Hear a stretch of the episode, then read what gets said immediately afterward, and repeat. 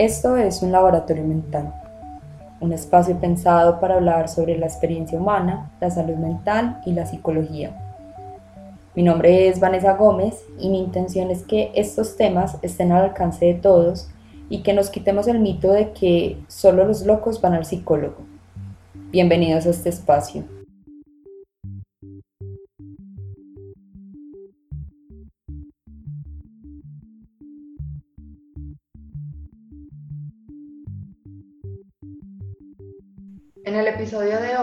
Hablaremos sobre cómo la práctica de mindfulness tiene un aporte sobre la reducción del estrés y para esto he invitado a Clara González, creadora de Claramente, quien es una apasionada del mindfulness y es instructora acreditada del programa NSR en Barcelona.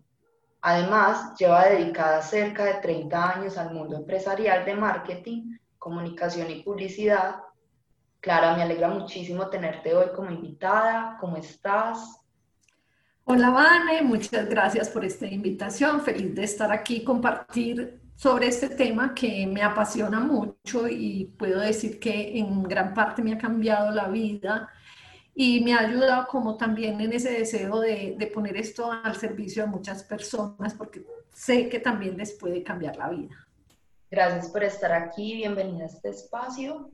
Y una de las cosas, la primera duda que se me crea es que mm, pues yo te conozco en redes sociales, te conocí en un inicio en redes sociales y siempre te he conocido desde el proyecto de Claramente, pero ahora compartiendo un poco más me doy cuenta que llevas eh, gran parte dedicada a, a, este mundo empresarial, cómo encuentras el mindfulness en tu vida, cómo, cómo empiezas y cómo se vuelve también un interés compartir esta práctica desde los talleres que haces y desde, desde lo que te mueves ahora?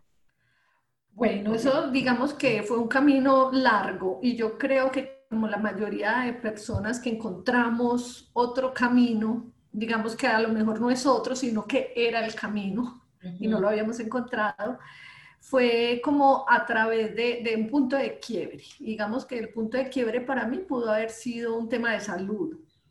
Yo he sido una persona súper trabajadora, dedicada, me encanta trabajar todo el tiempo, súper dedicada y con una salud de roble, pues una persona súper saludable.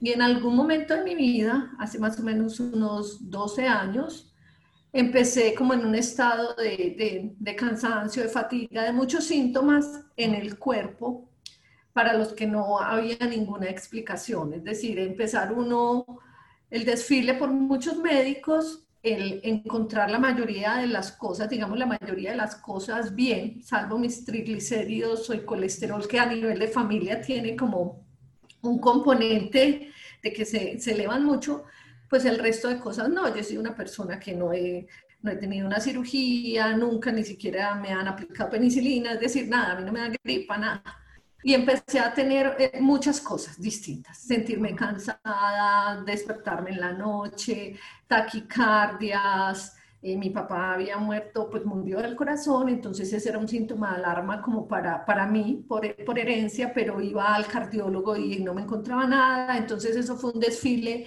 por médico general, por internista, por cardiólogo, electrofisiólogo, por fisiatra, por reumatólogo y era algo que, que, yo catalogo, clasifico como tenía de todo, pero no tenía nada. Es decir, eh, médicamente no me encontraban pues como algo que justificara o que en la realidad pues pudiera dar explicación. Y dentro de ese camino yo di con un cardiólogo, una persona muy especial que digamos que de pronto para este tipo de enfermedades podía ser la persona como que más me encaminó y, él me dijo, mire, eh, yo necesito que, que, de pronto pienses en, en, cambiar el estilo de vida, en pensar en otras cosas que hacer, en, bueno, el ejercicio, como siempre le recomiendan el ejercicio, la comida sana, pero ¿no te gustaría meditar? Y yo le dije, no, meditar yo no, mi mente es súper loca y, y, yo lo escucho en todas la gente que va a los talleres, mi mente es súper loca y eso es imposible. Pero a mí me quedó mucho como dando vueltas lo que él me dijo, ¿cierto? Porque a mí me enganchó mucho su manera de, de él tratarme. Es decir, fue, fue un médico que siempre me vio de manera integral. y, y, aún siendo cardiólogo, desde que me vio, él empezó a hacerme una revisión como completa de qué habían sido los dos últimos años de mi vida en ese momento y como todo un examen del cuerpo y yo como que le decía, no, pero es que mi corazón está aquí, o sea, usted que me está mirando, pues porque me mira las piernas, los brazos, entonces él me vio una rosetica que me daba en la pierna y me dijo, ¿y esto qué es? Y yo le dije, no, no, no, nada, nada, eso es una alergia que me da, pero no importa, yo ya me estoy echando una cremita y esto no es nada. Entonces me dijo, ah, usted es la que dice que no se estresa, el cuerpo le está hablando y ahí está botando su estrés. Entonces, digamos que esa relación con él me, me, pareció muy interesante, como que me hubiera visto de otra manera, que era el único médico que en algún momento se había interesado de manera global por lo que me pasaba, y entonces me quedó dando vueltas lo de meditar. Y yo dije, ¿será que sí? Y empecé a buscar, empecé a buscar en internet al tiempo, digamos, yo sí empecé a cambiar mi estilo de vida, empecé a tratar de de ser más consciente con el trabajo. Él me decía, es que no importa que el trabajo te guste, el cuerpo pasa factura cuando hay excesos. No importa que lo hagas con pasión. Y eso es muy importante. Y de la historia eso yo le cuento mucho a la gente porque a veces la gente cree que eso sucede cuando uno no le gusta o no está a gusto con el trabajo que tiene. Y eso no es así. Yo vivía feliz en el trabajo que hacía, era apasionada y por lo tanto no me importaba dar el tiempo que fuera pero el cuerpo tiene un límite, ¿cierto? Y el cuerpo habló. Y entonces así ya en vista de eso me pongo a buscar y a explorar en internet y me aparece el mindfulness como en, pues yo no conocía el tema, no había escuchado siquiera el término, empiezo a buscarlo y digamos hay como una charla gratuita Em, uno va, siempre hace como cuando va a hacer un curso de MBSR, lo primero que uno inicia es una charla gratuita, va, conoce de qué se trata, le dicen esto implica esto y diga si quiere hacerlo. Y yo desde el día en que estuve en esa charla me enamoré profundamente del tema, porque todo lo que ahí mencionaban y hablaban, todo me había pasado. O sea, yo sentía que no puede ser que alguien esté diciendo todo lo que yo he sentido o sea, yo no había encontrado eso nunca con nadie, con ningún médico, ni en ninguna parte del proceso. Entonces, eh, y pasa esto, y al cuerpo le sucede esto, y te puede suceder esto, y esto por esto. Y me enamoró mucho. Además, soy una persona muy racional, he trabajado en el mundo empresarial, pues 30 años casi que de mi vida. Eh, tengo formación inicial como como ingeniera, no terminé la carrera, pero sí tuve mucha formación en esa parte y soy muy, muy, muy racional. Y el tema de evidencia científica del mindfulness me enganchó inmediatamente. Porque yo no me veía en algo como que fuera, no, pues crean esto, nueva era y algo así muy esotérico. Y yo decía, eso no va conmigo. Pero cuando yo escuché todos los estudios científicos alrededor del mindfulness, dije, esto es lo que yo había estado buscando sin saberlo, pero esto era lo que estaba buscando. No sabía cómo se llamaba. Y bueno, me metí a ese curso, al curso que hace uno, al que hoy dicto yo. Y desde que empecé eh, ese curso, no, todo el tiempo yo decía, esto es lo que quiero hacer yo el resto de mi vida. O sea, esto es, yo quiero terminar mi vida laboral haciendo esto. Y básicamente eso fue como el inicio de llegar a, a mindfulness, entonces decidí por eso hacer mi instructora.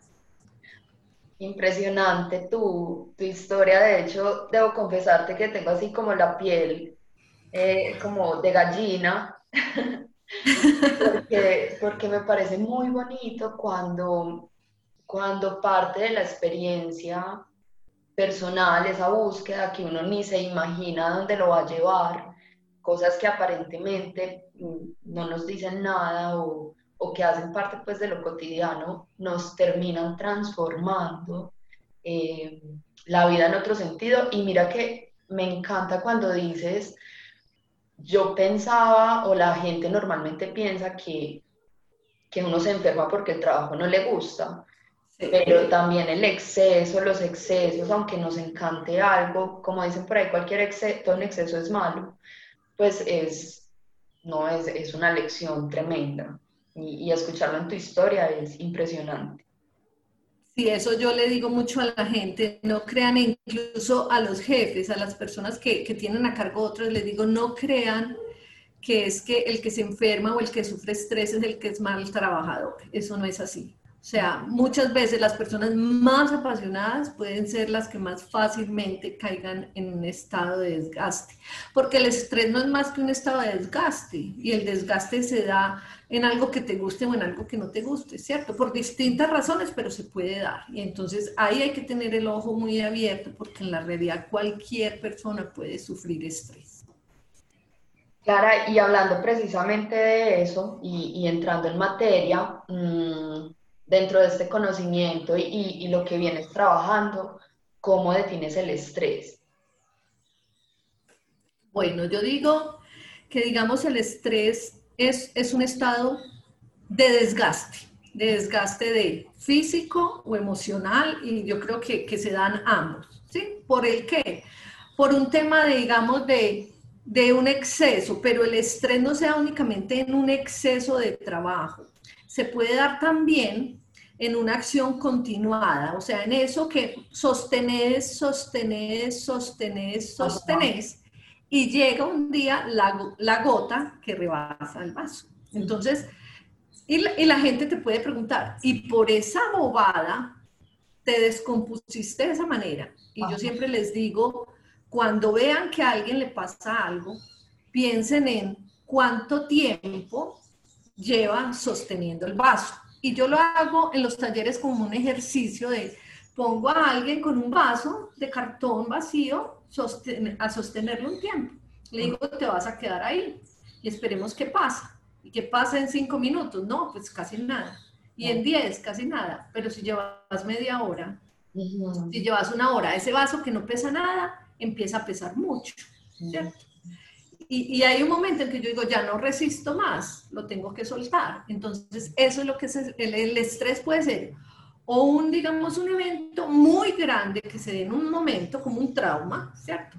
Y me cambia todo ese esquema. O algo que durante el tiempo, sea, su duración puede ser algo que sea más pequeño, esa cosita que me molesta, que no digo, que no resuelvo, sostengo, sostengo, sostengo, sostengo, y un día el cuerpo o la mente dicen, ya no más, me cansé, me cansé de cargar. Entonces, eso para mí es el, es el estrés, es una situación de desequilibrio que se da en el organismo y ese, ese desequilibrio se da porque yo siento que los recursos que tengo para responder a esa situación en general no son suficientes. Es decir, que lo que el mundo me está demandando excede la capacidad que yo tengo y eso puede ser capacidad en dinero, en tiempo, en energía, cualquier capacidad que yo tenga, ¿cierto? Entonces ahí es donde el cuerpo experimenta ese desequilibrio y activa todo su mecanismo de, reacción pues a, esa situación, como quien dice, estoy ante una amenaza y no tengo cómo.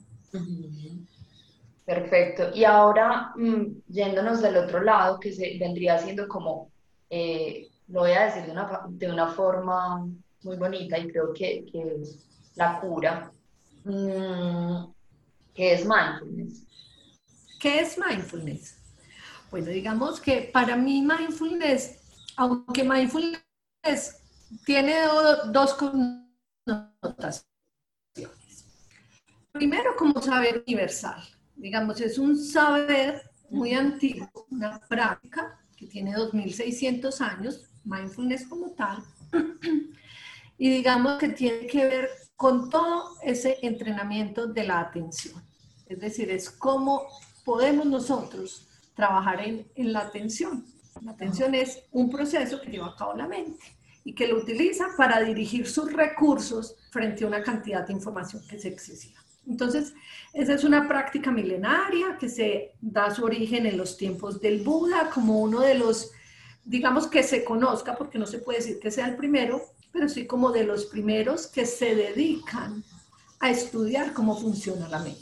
Y eso lo hace el Buda. Bueno, y ya viene el mindfulness, como digamos esa práctica que hoy conocemos derivada inicialmente de ese concepto que es el MBSR. MBSR Viene del inglés Mindfulness Based Stress Reduction, es reducción de estrés basada en atención plena.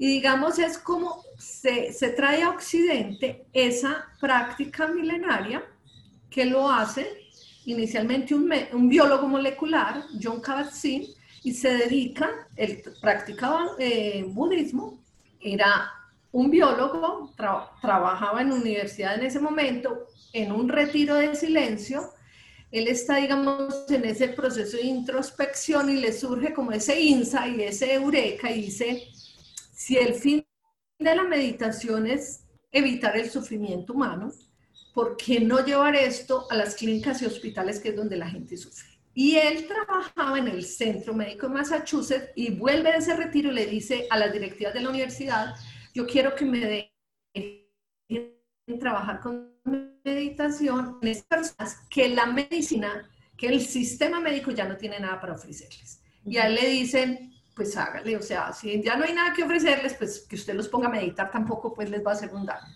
Y empieza él a trabajar con ellos en eso y empieza a descubrir que si bien esto no puede ser que vaya a curar un cáncer, una enfermedad terminal, la calidad de vida del paciente cambia considerablemente. ¿Debido a qué? A la relación que el paciente tiene con la enfermedad, ¿cierto? A ese hecho de que el sufrimiento es algo que es, entre comillas, opcional. El dolor es real, pero el sufrimiento es una perpetuación del dolor que hace la mente y empiezan a ver cómo las personas empiezan a responder mejor en su sistema inmune. Entonces puede que yo no cure una enfermedad, pero tengo mejor desempeño frente al tratamiento. Entonces me ayuda a mejorar. Tengo mejor desempeño frente al dolor. Y entonces a partir de eso se empieza a estructurar un programa, que es el programa MBSR, que es un programa de ocho semanas, donde empiezan a trabajar, donde se trabaja con la gente, inicialmente en reducción de estrés. Pero esto únicamente no, no trabaja el, estrés, en estrés y dolor crónico, pero también obviamente se empieza a ver su eficacia frente a, desórdenes de la atención como son la depresión y la ansiedad. Digamos que hoy se trabaja para muchas otras cosas, entre ellas, por ejemplo, adicciones. Surgen ya muchos programas, terapia cognitiva basada en mindfulness, alimentación consciente basada en mindfulness, y digamos trabajo de adicciones basado en mindfulness, muchas otras prácticas, compasión enfocada en mindfulness. Digamos que el MBSR es el que desata la cantidad de otros programas derivados o originados en él. Entonces, digamos, esta es como las dos miradas de mindfulness. Viene desde una práctica milenaria, pero surge y llega a Occidente y digamos la hacemos más amable porque ya no, no, tiene ni una connotación religiosa ni budista, sino es como una práctica personal, digamos, de, de ese rol que juego yo como paciente en la sanación, que es una de las tres elementos que la curación tiene, ¿cierto? Está todo lo médico, están, pues lo médico es, el tratamiento, el médico que me aborda, de pronto una intervención, está todo lo que los medicamentos hacen, pero una parte clave e importante, que yo podría decir que la base de la triada, y es la decisión que tiene el paciente en hacer su propia curación, en contribuir a su propia curación, curación. Y ahí es donde entra el mindfulness. Buenísimo. Quiero preguntarte mm, ahora cómo esa relación y es ¿Cómo podemos usar entonces o cómo practicamos mindfulness para la reducción del estrés? Bueno, digamos que para reducir el estrés, yo digo que las cosas más importantes es uno ser consciente. O sea, mindfulness lo que me ayuda es a desarrollar conciencia de lo que me está pasando. Entonces, lo primero es la aceptación. Yo tengo que aceptar que lo que está pasando.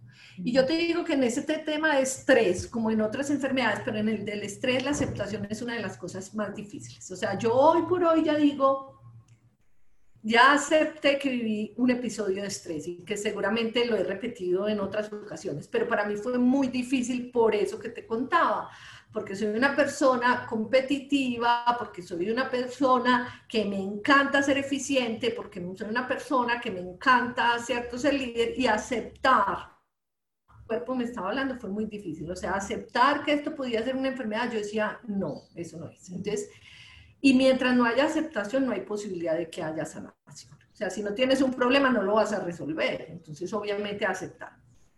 Lo segundo es también tener esa conciencia, aprender a ver y a mirar qué es lo que está pasando conmigo, ¿cierto? Entonces, ser consciente de qué es lo que estoy haciendo. Es que me estoy enfocando en algún tipo de cosas, porque generalmente el estrés viene asociado y puede ser mucho ese desgaste, pero enfocado en estoy enfocándome mucho en, lo negativo, en esos pensamientos del pasado, o estoy siendo futurista, o hay veces estoy en ambos, porque es que no quiere decir que yo esté en uno o en otro, hay veces puede estar en ambos. Entonces, el ser consciente me permite ver los patrones de mi mente, mi mente en qué se enfoca, porque eso que hacemos todo el tiempo es vivir de manera automática, o sea, todos vamos por la vida la mayoría del tiempo de manera automática, en piloto automático. Se dice que el 47% del tiempo estamos rumiando. Y rumiar son esos pensamientos obsesivos. Pero tus pensamientos, ¿dónde están? En el pasado, en el futuro. Darnos cuenta de eso es muy importante. Porque es la manera en que yo pueda revertirlos. Entonces, cuando yo me doy cuenta, puedo parar la rumiación. La manera de parar la rumiación es darme cuenta que caí en ese estado y decir, un momentico, y volver, y volver, ¿Y volver a dónde? Al presente, volverme a conectar a este momento es decir, esto que estoy pensando es un pensamiento, pero no es la realidad. Y para uno es difícil verlo, verlo y digamos como apropiarse de eso. Pero por ejemplo, yo con unos chicos que, que hice una charla para unos jóvenes, les decía, van a pensar ahora que son un banano rosado. Y todos van a pensar, y les causaba risa. Y yo les decía, ¿se creen eso? No, ¿cierto? Todos se morían de la risa no. Yo les decía, ¿y entonces por qué se creen el resto de pensamientos que tienen en el día? Entonces, cada vez que estén enganchados en algo que les esté dando vueltas, vuelvan a traer a la mente el banano rosado. Y dense en cuenta que tal como ese banano rosado es este pensamiento obsesivo. Eso no es. O sea, los pensamientos no son la realidad ni tienen por qué definir la realidad. Y eso es una manera que el mindfulness nos ayuda. Adicional, creo que en ese tema de gestión de estrés, parte importante también, que es de las que a mí más me gusta, es que no es una práctica que solo funciona cuando estás alejado en un lugar practicando, como decir meditación. ¿Por qué?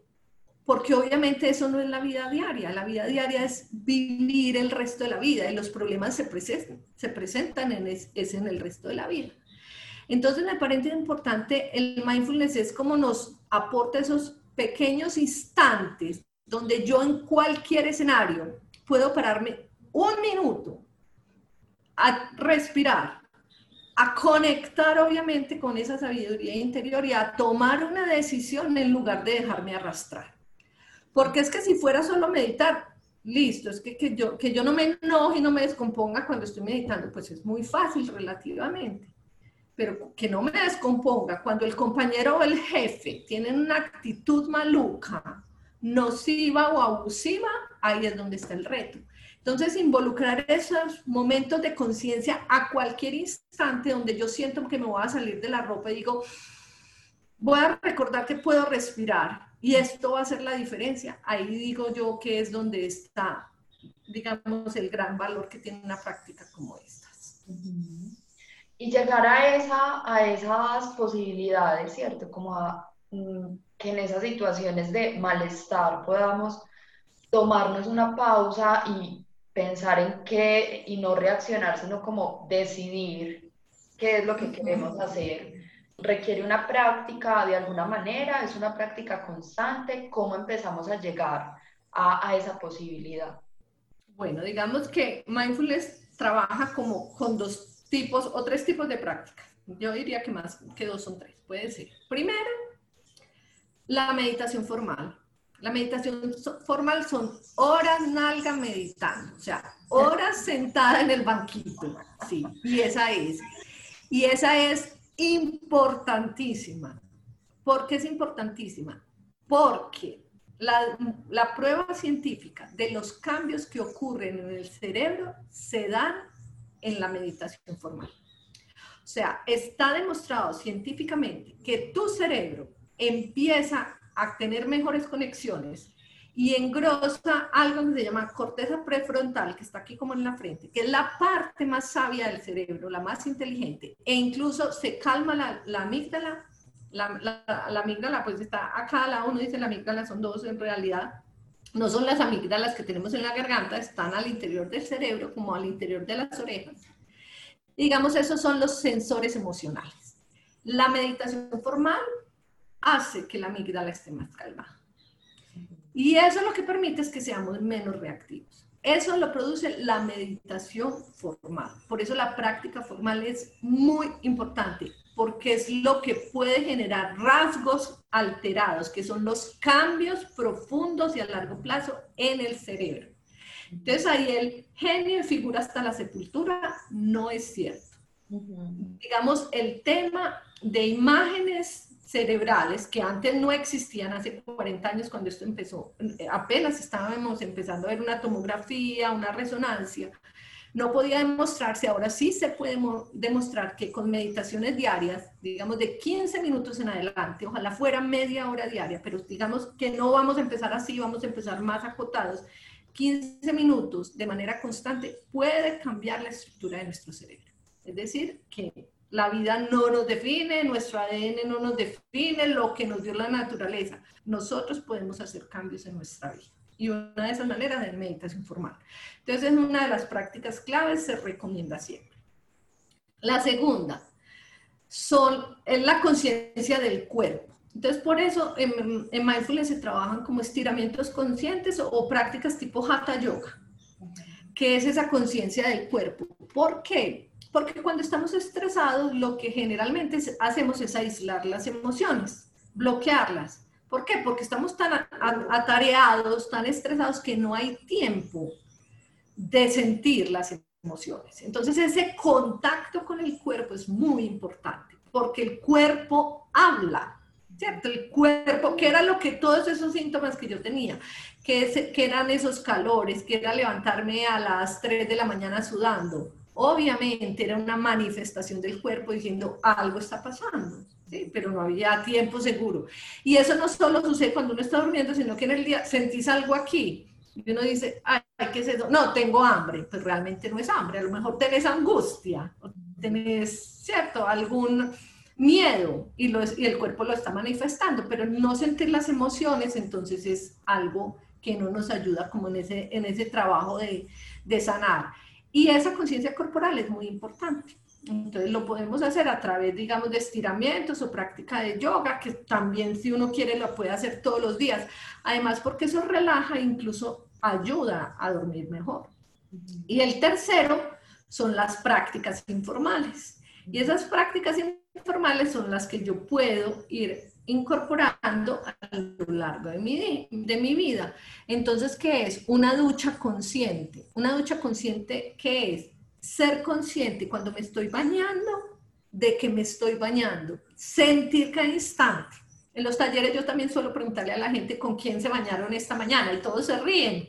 Yo les digo, no, no estoy diciendo físicamente, pero realmente a quién invitaron a entrar a la ducha a la persona con la que tienen una discusión, a la persona a la que tienen que hacer esa llamada que no han querido hacer, al hijo con el que discutieron anoche. Todas esas personas estuvieron en esa, en esa ducha y esos 5 o 10 minutos podían ser 5 o 10 minutos de conexión con vos mismo, con tu cuerpo, con los sentidos. Y hay una multitud ahí de posibilidades, la temperatura del agua, el olor del jabón, ¿cierto? Como lo que veo, las burbujas que se forman, o sea, ahí yo tengo toda la posibilidad en esa ducha de activar todos mis sentidos, pero al igual es el café consciente. Cinco, dedícate cinco minutos a tomarte ese café cuando haces la pausa, no más que concentrado en el café. Y cómo se vuelven casi como unos oasis, unos momentos donde la mente, si estás en eso, descansa de ese ruido que todo el día te está hablando de ese ruido, de esa conversación que la mayoría de las veces es negativa, porque yo te decía, estamos divagando el, 47% del tiempo y el 80% de los pensamientos que suceden en ese 47% son negativos. Entonces, le estás quitando tiempo, le estás quitando espacio a la conversación negativa y estás estableciendo un contacto amoroso contigo mismo. Entonces, qué bueno, e incluso para darte cuenta de, ve, estaba pensando en esto, pero vuelvo aquí al olor del café, al sabor del café, al aroma. Entonces esas prácticas informales nos permiten ir reforzando, ¿sí? Que el cerebro se va yo vuelvo y lo traigo, casi como entrenando ese músculo de fortalecerse, de ir y volver eso lo voy haciendo con esas prácticas informales, que pueden ser tres respiraciones, que puede ser mientras me desplazo de una oficina a otra, me voy contando los pasos, sintiendo los pasos respirando, y cómo le vas quitando espacio a, ese, a esos aspectos negativos que siempre se van activando de manera automática. Clara, y esto que ahora decías algo, quiero pues como de pronto retomarlo, y es, nos decías que al menos que con 15 minutos que hagamos por lo menos de la práctica formal, que es como la más, de pronto la, la que cuesta más, mm, sí. empiezan a verse cambios. Sí. Más o menos, de acuerdo como a, a los estudios y a, y a, lo que tú has podido observar, en cuánto tiempo más o menos uno empieza a notar y cuál es la cantidad mínima de práctica, a pesar de que ya dijiste que necesitamos como para de verdad empezar a notar que hay cambios? Bueno, entonces es, eso es importante y es lo siguiente. Lo importante es practicar y siempre se dice practicar todos los días, porque digamos la atención, lo que estamos haciendo entrenando en mindfulness, realmente estamos entrenando la atención, la atención es como un músculo, entonces en la medida en que yo la entrene diario, se hace más fuerte. ¿Qué pasa con un músculo cuando vas al gimnasio? Se va fortaleciendo, se va fortaleciendo. Si lo dejas de entrenar, el músculo vuelve a su estado anterior. Pasa igual con la atención. Entonces, lo importante es práctica diaria. Importante que mínimo sea 15 minutos. Ideal ojalá pudiera ser llegar a media hora diaria. O sea, todas las personas podríamos, si queremos, dedicar media hora a meditar. Y puede ser de una vez o puede ser partido. Lo, lo, podemos hacer en bloques, dos bloques de 15. Porque lo más importante es para meditar es que lo puedas hacer. Y si tu horario te impide que sea media hora en la mañana o media hora en la noche, si los haces 15 y 15 estaría bien. Lo más importante es que la frecuencia. Lo otro, el tiempo. O sea, yo digo que uno desde el primer instante en que se sienta puede ver, puede ver cambios. Los va a ver al principio los cambios van a ser diferentes a, más adelante, porque al principio solo puedes ver o notar que todo el tiempo estás divagando, pero si notas, ya estás haciendo muy bien el ejercicio. O sea, es que esa es la idea, la idea es darnos cuenta. Pero en la realidad, ¿cuánto se habla de, lo mínimo? Entonces, el curso de ocho semanas es de ocho semanas porque toda la evidencia científica a nivel de escáner cerebral demuestra que a partir de las ocho semanas ya se notan cambios importantes en el cerebro. O sea, a partir de ahí. Entonces, ese curso de ocho semanas es de ocho semanas precisamente por eso, porque ahí demuestran que la persona empieza ya, a, digamos, a arraigar o a fortalecer como hábito. Entonces, después de esas ocho semanas, ya es más fácil que ya empezaste a sentir los beneficios, me puedo ya sentir más tranquilo, o puede ser que en momentos de estrés empiezo a, notar la diferencia en cómo empiezo a reaccionar. Entonces, es importante por lo menos sostener las ocho semanas. Siempre las personas que van a, a, un taller de mindfulness, a un curso de MBSR, se les dice, no, no importa si les gusta o no, háganlo háganlo durante ocho semanas. O sea, déjense guiar durante ocho semanas. Después hagan lo que quieran, pero comprométanse en él. Y esa charla introductoria es donde se explica cómo funciona el programa y se dice, es muy importante que practiquen ocho semanas. Y cuando estamos en ese curso, la gente practica ocho semanas, mínimo 40 minutos al día. Ese es el compromiso. 40 minutos, que es, digamos, el escáner corporal, es la práctica más larguita, y se hace en 40 minutos. Entonces a la gente se le dice, lo vas a hacer y te vas a comprometer. Y a partir de ahí uno lo ve.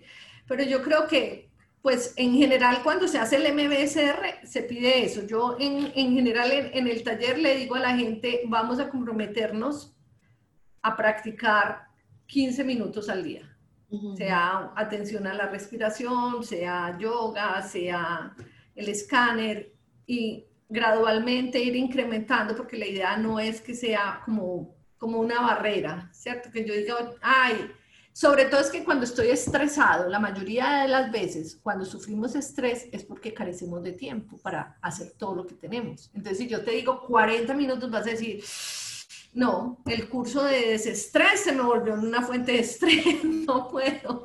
Entonces yo busco ser más amable, pero mira, mucha de la gente que hace el taller después dice, yo quiero hacer el MBSR, yo quiero hacer el MBSR. Y yo les digo, son 40 minutos ahí tenemos que pensar en que vamos a practicar casi que una hora diaria, pero ya la gente sabe como a qué va. Yo cuando fui me tiré así al agua, así, ¿sabes? Pero sabía que era lo que quería. Oh, Padre Santo, ¿en qué me metí? Sí. Clara, ¿qué otros beneficios? Digamos que de alguna manera eh, en, en, lo que llevamos del episodio ya has hablado de alguna manera de esos beneficios, pero me gustaría que de pronto los, como que los acotemos, ¿cierto? Como que los traigamos a, a un mismo lugar y es qué otros beneficios tiene la práctica. Bueno, entonces practicar, digamos, mindfulness tiene muchos beneficios. El primero es reducción de estrés, ¿cierto? Otro de los beneficios es, es, digamos, un tratamiento muy bueno para acompañar el tema de, de personas que tienen ansiedad o que tienen depresión. Esto es importante. Siempre lo decimos, esto no es un tratamiento, esto es un proceso psicoeducativo. Nunca deben dejar la terapia su terapeuta debe conocer que van a hacer una práctica como la de mindfulness y debe estar de acuerdo, ¿cierto? Por si hay alguna eh, recomendación especial, pero ayuda mucho en eso porque nos, digamos, nos acompaña en darnos cuenta en cómo estamos enfocando el pensamiento y ver si nos estamos dando más hacia la ansiedad o hacia la depresión. Entonces, esa parte de darnos cuenta es muy importante. Ayuda a disminuir el dolor crónico porque también nos ayuda a ser menos catastróficos. Dejamos de catastrofizar y el catastrofizar es lo que lleva al sufrimiento como tal. Entonces, esto ayuda a trabajar en el tema de dolor, es muy importante.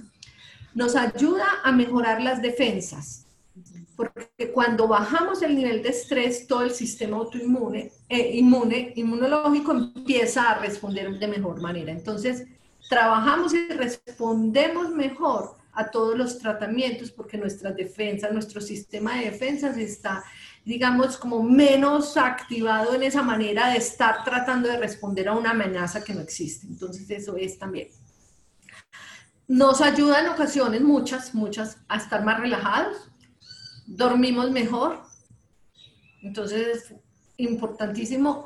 Otro es que nos ayuda a estar más focalizados y enfocados. Es decir, a nivel laboral, por ejemplo, hay menos accidentes porque la gente está más atenta. O sea, muchos de los accidentes laborales se dan por falta de atención.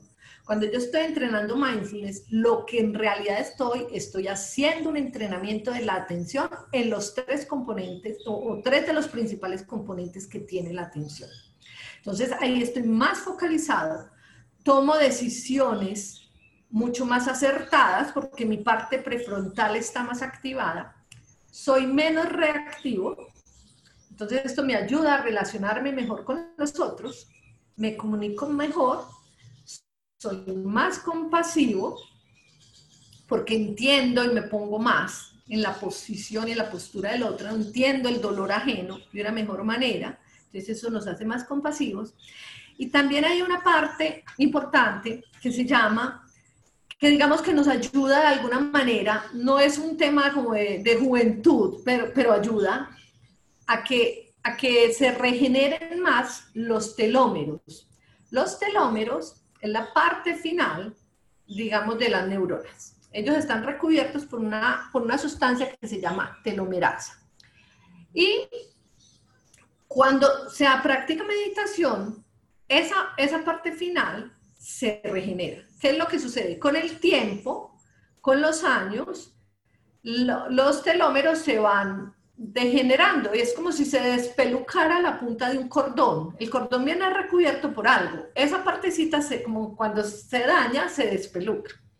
Lo que se hace con prácticas de meditación es que la telomerasa se va regenerando, empieza nuevamente. Y mientras más conservada esté, más expectativa de vida hay, porque la neurona está mejor conservada. Entonces, esto le valió el premio Nobel de medicina a una médica que se llama Elizabeth Blackburn. Y ella descubrió cómo a, raíz de que la telomerasa se va regenerando, las neuronas tienen más, más expectativa de vida. Entonces, de alguna manera lo que estás haciendo es que le estás dando más vida, no solo a tu cerebro, sino más vida a tu vida en la realidad y más vida con calidad de vida. Entonces, digamos que beneficios, yo le veo muchísimos beneficios, o sea, muchísimos en el término de salud, no solo de salud física, sino de salud mental. Porque adicional el estrés, si yo estoy estresado, afecto muchas enfermedades. O sea, puedo iniciar o desatar muchísimas enfermedades, como la diabetes tipo 2, como alguna enfermedad de, de los desórdenes mentales, como enfermedades del corazón. Muchas enfermedades del corazón se dan a raíz de estrés, es decir, que usted fisiológicamente no tenía un antecedente para esa enfermedad. Pero esos factores de estrés lo que hacen es que el organismo todo el tiempo esté excedido y trabajando a presión y entonces hay desgaste de, a nivel de corazón y se produce algún, alguna, digamos, de, los, de, las enfermedades de corazón o un accidente cerebrovascular, cualquier cosa de este tipo. Entonces, lo que quiere decir es que lo que nos está dando también es calidad de vida, es decir, es vivir más, pero vivir mejor también. Yo soy una apasionada de esta práctica y me encanta porque mm, tiene muchísimos beneficios a pesar de que parece que es una práctica muy simple. Mira que cuando, cuando hablamos es, uno dice como, no, pues obvio, no, pues sí. no, pues obvio, pero el momento, o sea, realmente lo difícil, a pesar de que es una práctica simple, el tema es, venga pues, venga pues hágalo, venga pues inténtelo. Lo que no quiere decir que sea imposible, pero ¿tú qué le dirías a una persona que, que, que lo tenga ahí como eh, entre sus ideas? ¿qué, ¿Qué le dirías como para terminar de traerla a este escenario? Bueno, esto yo siento que es una práctica que es sencilla, pero no es fácil.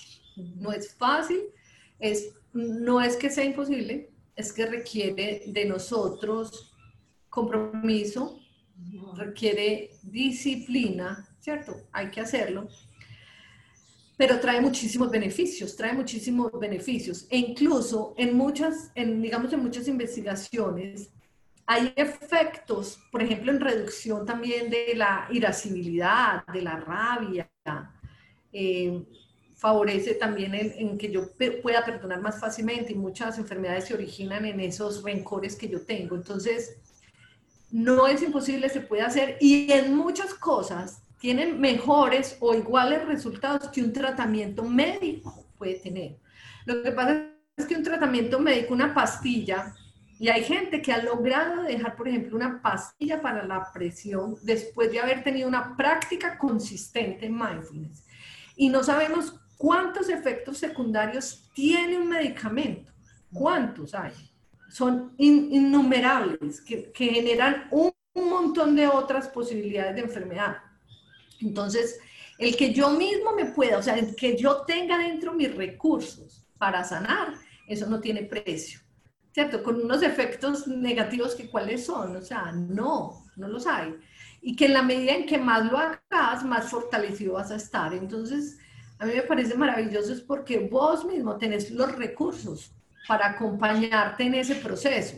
Y que obviamente en compañía de tu médico inicialmente, hay gente que ha llegado a eso, a poder dejar en muchas veces medicaciones, obviamente de la mano, como siempre lo digo, esto no es un, un tratamiento, esto es un proceso psicoeducativo donde yo tengo unas herramientas, las aplico y voy evolucionando. Y en esa medida, la persona que acompaña ese proceso ya puede decir, cada vez estás menos dependiente. Entonces, es, es, es un camino muy bueno por, por eso, es algo que no me cuesta, O sea, después de que yo inicio esta práctica, yo la puedo hacer donde quiera, cuando quiera. Hay miles de recursos para practicar. Pues yo no necesito sino mi respiración y esa me acompaña a todos lados mientras esté vivo. Entonces ahí la tengo. Que obviamente uno de ya después que si quiero un cojín, que si quiero elementos que me ayuden a hacer mi práctica más fácil, pero que realmente no lo necesitas, la puedes hacer en el transporte público, mientras estás montado en el bus, si estás viajando en un avión, si estás en un carro mientras no vayas manejando, obviamente. Lo puedes hacer manejando, haciendo conciencia, práctica activa de conciencia de manejar, manejar conscientemente. Pero de hecho no necesitas nada más. Entonces es algo que realmente todo lo tienes a la mano.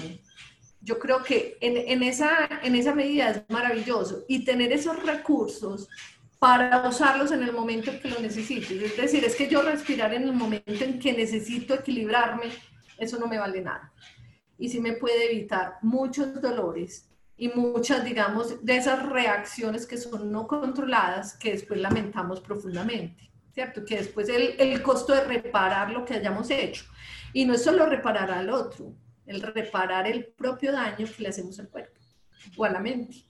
O sea, eso vale mucho. Y ahí sí que toca invertir. Entonces ahí toca invertir y no solo tiempo, Ahí toca invertir un médico, un tratamiento, una terapia, o sea, muchas cosas que de ahí sí valen, valen mucho, cuestan mucho.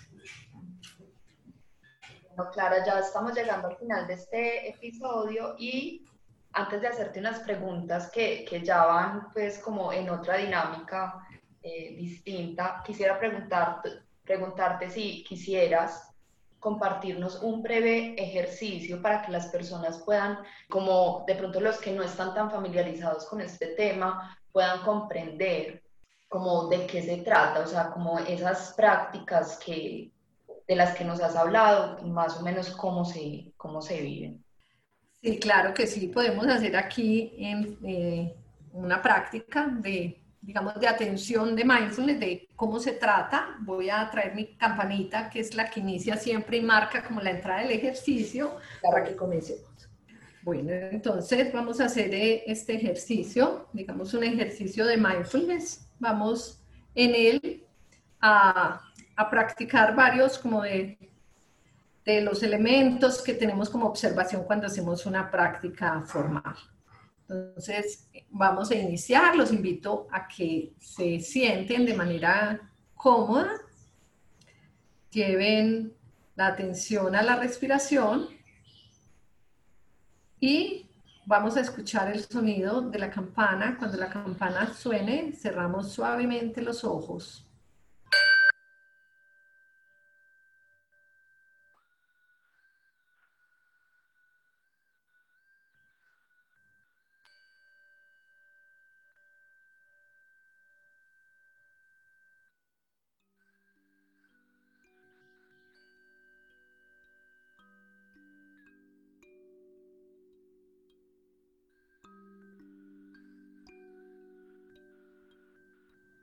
Comenzamos entonces este ejercicio cerrando suavemente los ojos y revisando la postura.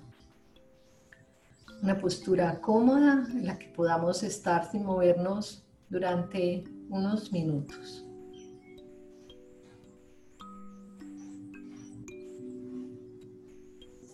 Te invito a que lleves la atención a la planta de los pies. Vas a notar el contacto de los pies con el piso.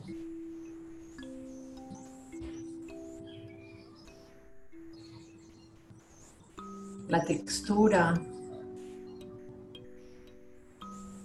La firmeza. La posibilidad de sostenerte aquí en el mundo, en este espacio en el que habitas.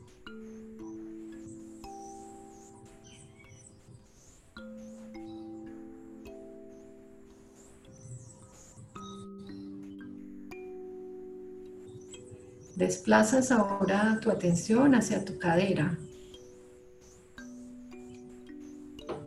Notas ese espacio que te acoge, que te sostiene.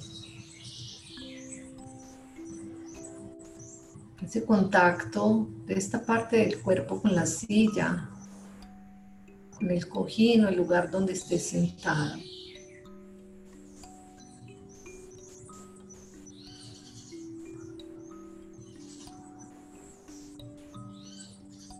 Tal vez notes la textura del pantalón.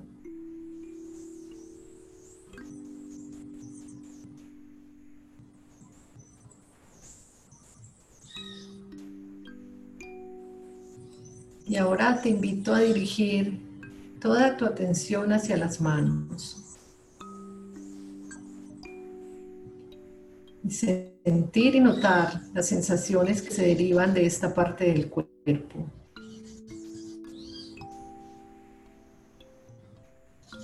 Tal vez la temperatura.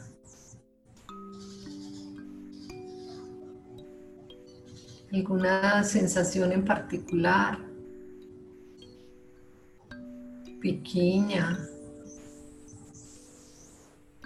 Palpitaciones adormecimiento. Las manos son fuente grande de sensaciones. Allí puedes notar muchas sensaciones, e incluso la frescura o la brisa, si estás en un lugar donde puedas sentir el viento.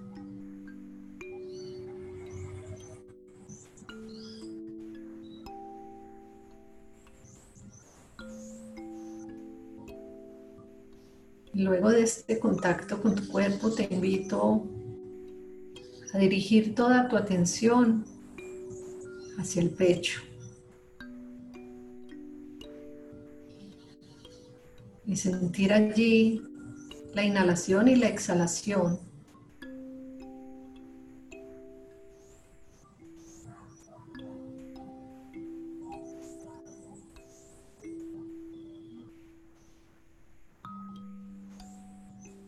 Notar cómo al inhalar el pecho se infla, se hincha.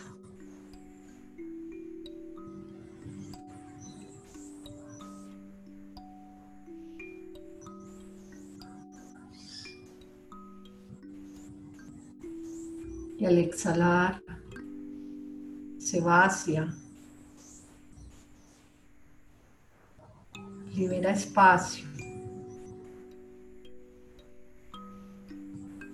Y abre la oportunidad a una nueva inhalación.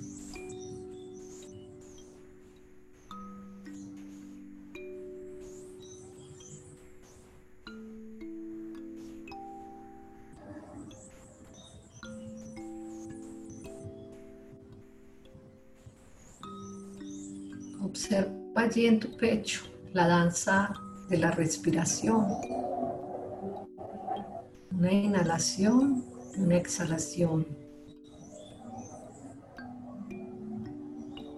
Como al inhalar tu cuerpo se ensancha y se expande.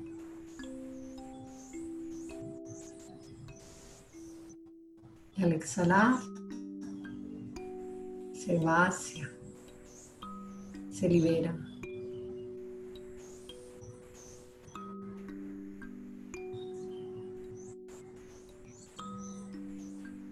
Nota que quizás durante el ejercicio la mente se distrae, se va atrás un pensamiento o idea, quizás un recuerdo. No importa. Una vez notes que tu mente se ha dispersado, amable y gentilmente la traes de vuelta a tu respiración. Conectas nuevamente con el pecho. Y sigues allí en tus sensaciones sin preocuparte, sin recriminarte.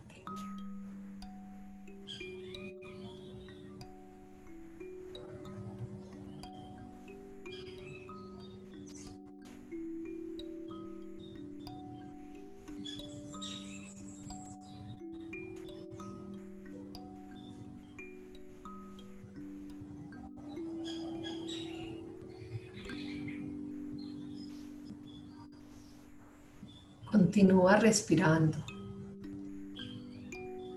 Y ahora comienza a abrir tu experiencia hacia fenómenos cercanos, como los sonidos.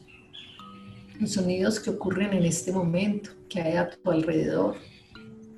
Un pájaro cantando, un carro que pasa cerca a tu casa, alguien en la cocina,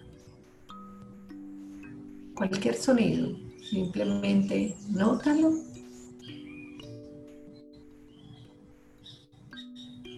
Déjalo que desaparezca a su ritmo.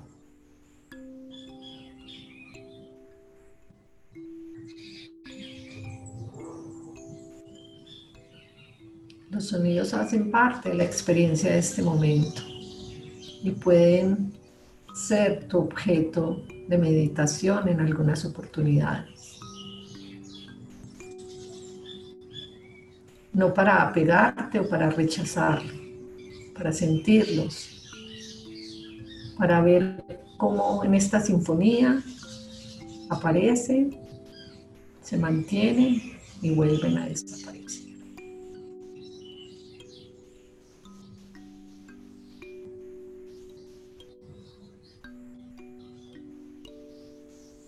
Ahora nuevamente conecta con tus manos.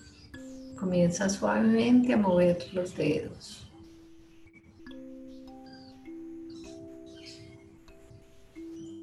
A estirar tu espalda. Quizás moviendo tus hombros. La manera de despertar de un volver a la realidad. Tus pies suavemente muévelos, estíralos. Cuando escuches la campana,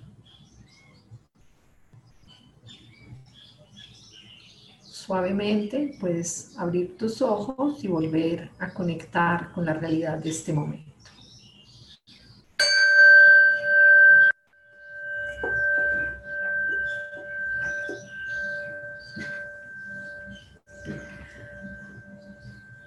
Como nueva.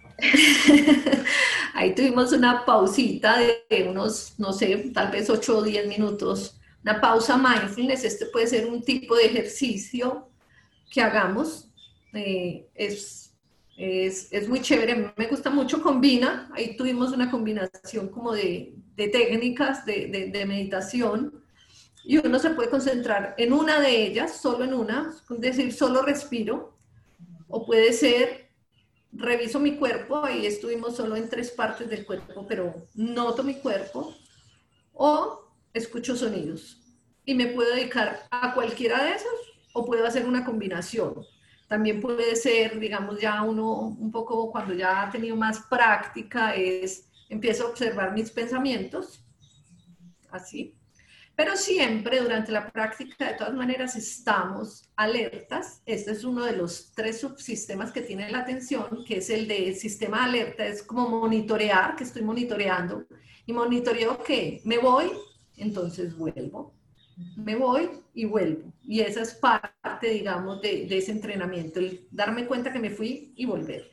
Y ahí estamos combinando, lo podemos hacer como queramos. Dos, uno, tres, todos juntos, o sea, hay días que uno dice, estás en un lugar, en un bosque, qué rico conectarte a los sonidos.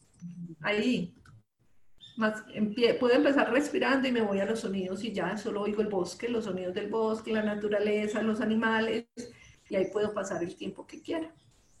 Esto es una práctica típica de las que hace mindfulness. Maravilloso. Clara, ¿cómo te podemos encontrar en redes sociales? ¿Tienes talleres próximamente eh, dentro de tus fechas?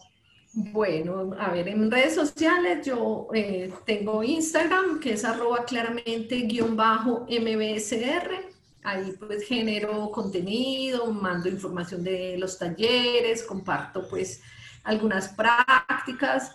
Todos los martes a las ocho y media de la noche hago una meditación en vivo, son más o menos 20 minutos. Ya hay gente de la que ha hecho los talleres, de los seguidores que les encanta y todos los martes están ahí para conectarse a meditar y meditamos en vivo, pues que es, digamos, uno de los beneficios meditar en comunidad. En Facebook es eh, claramente punto mbsr. También hago ahí contenido, eh, publico cositas. En, en talleres, en este momento estoy haciendo un online, lo tengo en este momento, vamos ya para la segunda sesión.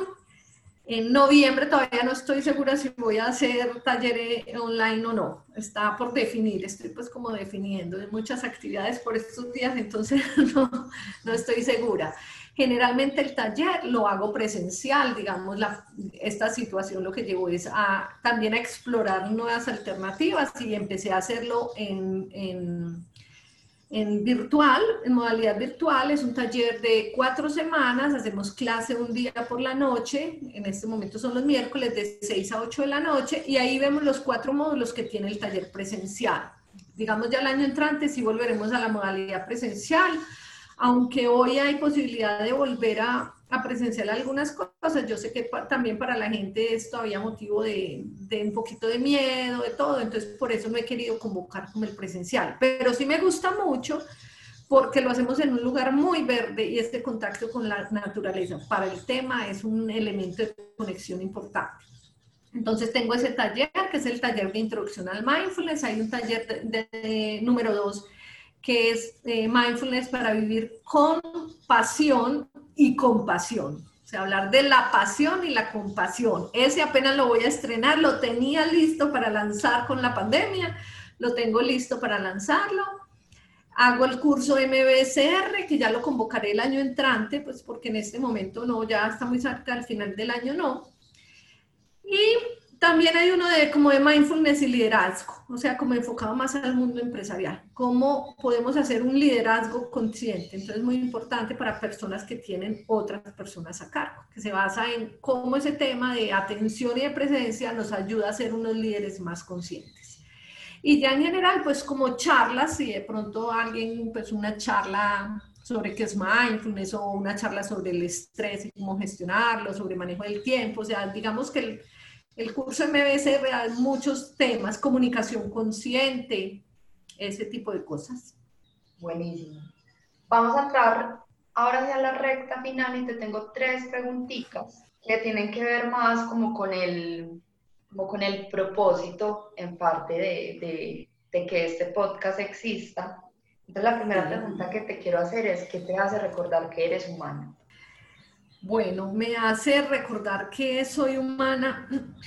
Yo pienso que, que la vulnerabilidad, el sentirnos vulnerables, ahí sí que nos damos cuenta que somos humanos, que no somos todopoderosos, que estamos expuestos, pero que tenemos recursos para hacer frente, para trabajar, como para crecer. Entonces, a mí ese tema de la vulnerabilidad, siento que que gran parte de todo lo que muchas veces nos sucede a los seres humanos está asociado con esa emoción que es el miedo. Y, obviamente cuando tenemos miedo nos sentimos vulnerables. Entonces, el miedo es, ¿cierto?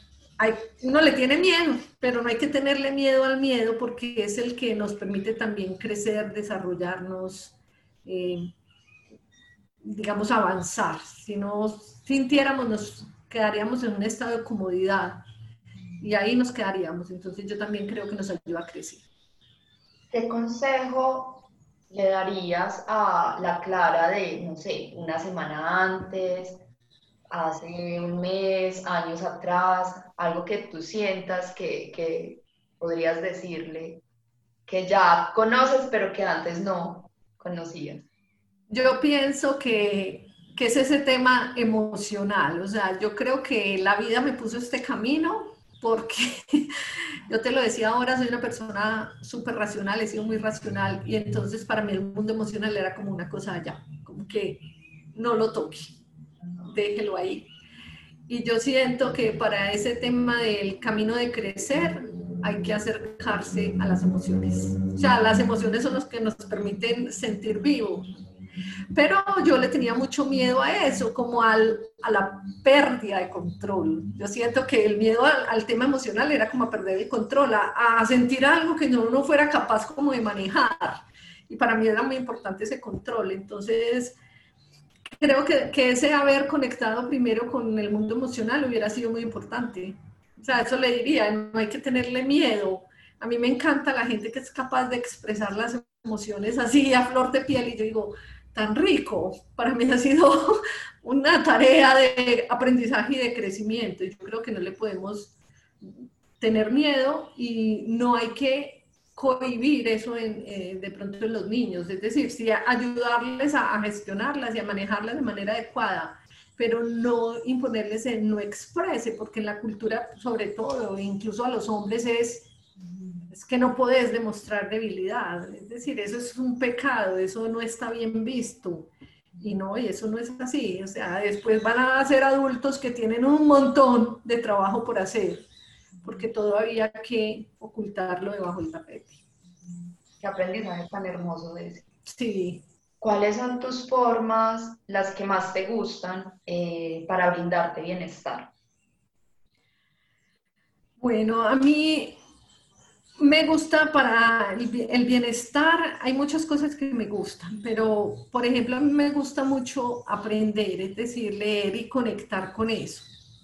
Y dentro de esa conexión me parece que en, traer bienestar el tema de la naturaleza es fundamental. A mí me parece fundamental el contacto con la naturaleza, el, por ejemplo, poder caminar, el conectar con el verde. Me parece que es una fuente de bienestar grandísima. Pero porque nos ayuda como a encontrar paz con nosotros mismos. Es decir, es como volver a la esencia y entender que frente al, al mundo nosotros somos un pedacito, un pedacito muy chiquito. Entonces, somos una parte de esa naturaleza y no somos, como hemos creído, no somos el centro. Yo pienso que somos uno más de ahí. Entonces, a mí eso en bienestar me parece importante, el contacto con la naturaleza es de lo que más me gusta. Dentro de la naturaleza, el contacto con el agua. Para mí el agua es un elemento fundamental, clave. Me parece que donde hay agua hay diversión y, y hay belleza, pues como un río, una quebrada, una cascada, hay fuerza. De hecho, hay muchas de las meditaciones que se hacen o con un río, con el agua, con la naturaleza, con la montaña. Entonces, a mí esa parte así. Y bueno, y yo creo que aprender, estar abierto a aprender es, es mucho, tener mente abierta. Y yo creo que leer me gusta mucho en esos términos porque le abre a uno mucho la mente, ¿cierto? Uno no tiene que viajar a algún lugar para conocerlo, leyendo puede estar en esos lugares y abrir como la mente a tanta sabiduría que hay en otros, porque muchas veces el creernos que nosotros somos los dueños de, sí, de la verdad es, es lo que ha hecho las peleas, las guerras, las diferencias, los enfrentamientos ideológicos. Y yo creo que leer nos ayuda mucho a eso. Y bueno, ya para bien están muchas cosas, un masajito nada más rico que eso. pues el consentirse, eso es maravilloso, o sea, como que todo hace parte de este, de este mundo. Bueno, Clara, eh, me quedo con el corazón lleno de alegría me encantó este episodio. Mm, ahí pues yo tengo un, amor pues con, con, este tema y me encanta que estés aquí hoy. Mil gracias por tu tiempo, por, por regalarnos este espacio y por compartirnos eh, tu experiencia y lo que conoces de este tema. Ay, no, con mucho gusto, Vane. A mí me apasiona, me gusta mucho. Creo que esto le puede ayudar a muchas personas como a sanar, a buscar su camino, a encontrarse consigo mismo. Porque yo digo que desde que haya conciencia, cualquier trabajo que haya que emprender es más fácil, ¿cierto? Si yo tengo que encontrar mi camino, mi propósito de vida, si soy consciente es más fácil, si tengo que cambiar un hábito, si soy consciente es más fácil, si tengo que ser más amable, si tengo que comunicarme mejor, si soy consciente es más fácil, o sea, digamos que es un paso adelante. Entonces yo creo que sembrar semillas de conciencia, cuidar la naturaleza, para alguien que no sea consciente no va a ser posible. es decir, yo pienso que esto nos ayuda a vivir mejor a todos y que debería ser una cátedra como lo hay en otros países que los niños desde chiquitos están en kinder y están haciendo ejercicios de meditación. No los llaman meditación, respiración, pero de verdad este contacto con nosotros mismos hace que muchas, muchas cosas sean más fáciles, que haya menos agresividad, menos violencia, más posibilidad de que una persona piense antes de tomar una decisión que le cambie la vida para todo, para todo el resto de su vida y a su familia, consumir una droga, o sea, el hecho de yo tener conciencia puede hacer que este mundo de verdad sea un mundo mejor y por eso yo creo que, que no, no, no me canso de compartirlo, me gusta mucho por eso. Gracias y gracias a todas las personas que se conectaron a este episodio. Nos escuchamos en un próximo episodio. Recuerden que nos pueden seguir en redes sociales. Eh, voy a dejar la información en las notas de este episodio y bueno, gracias por estar aquí.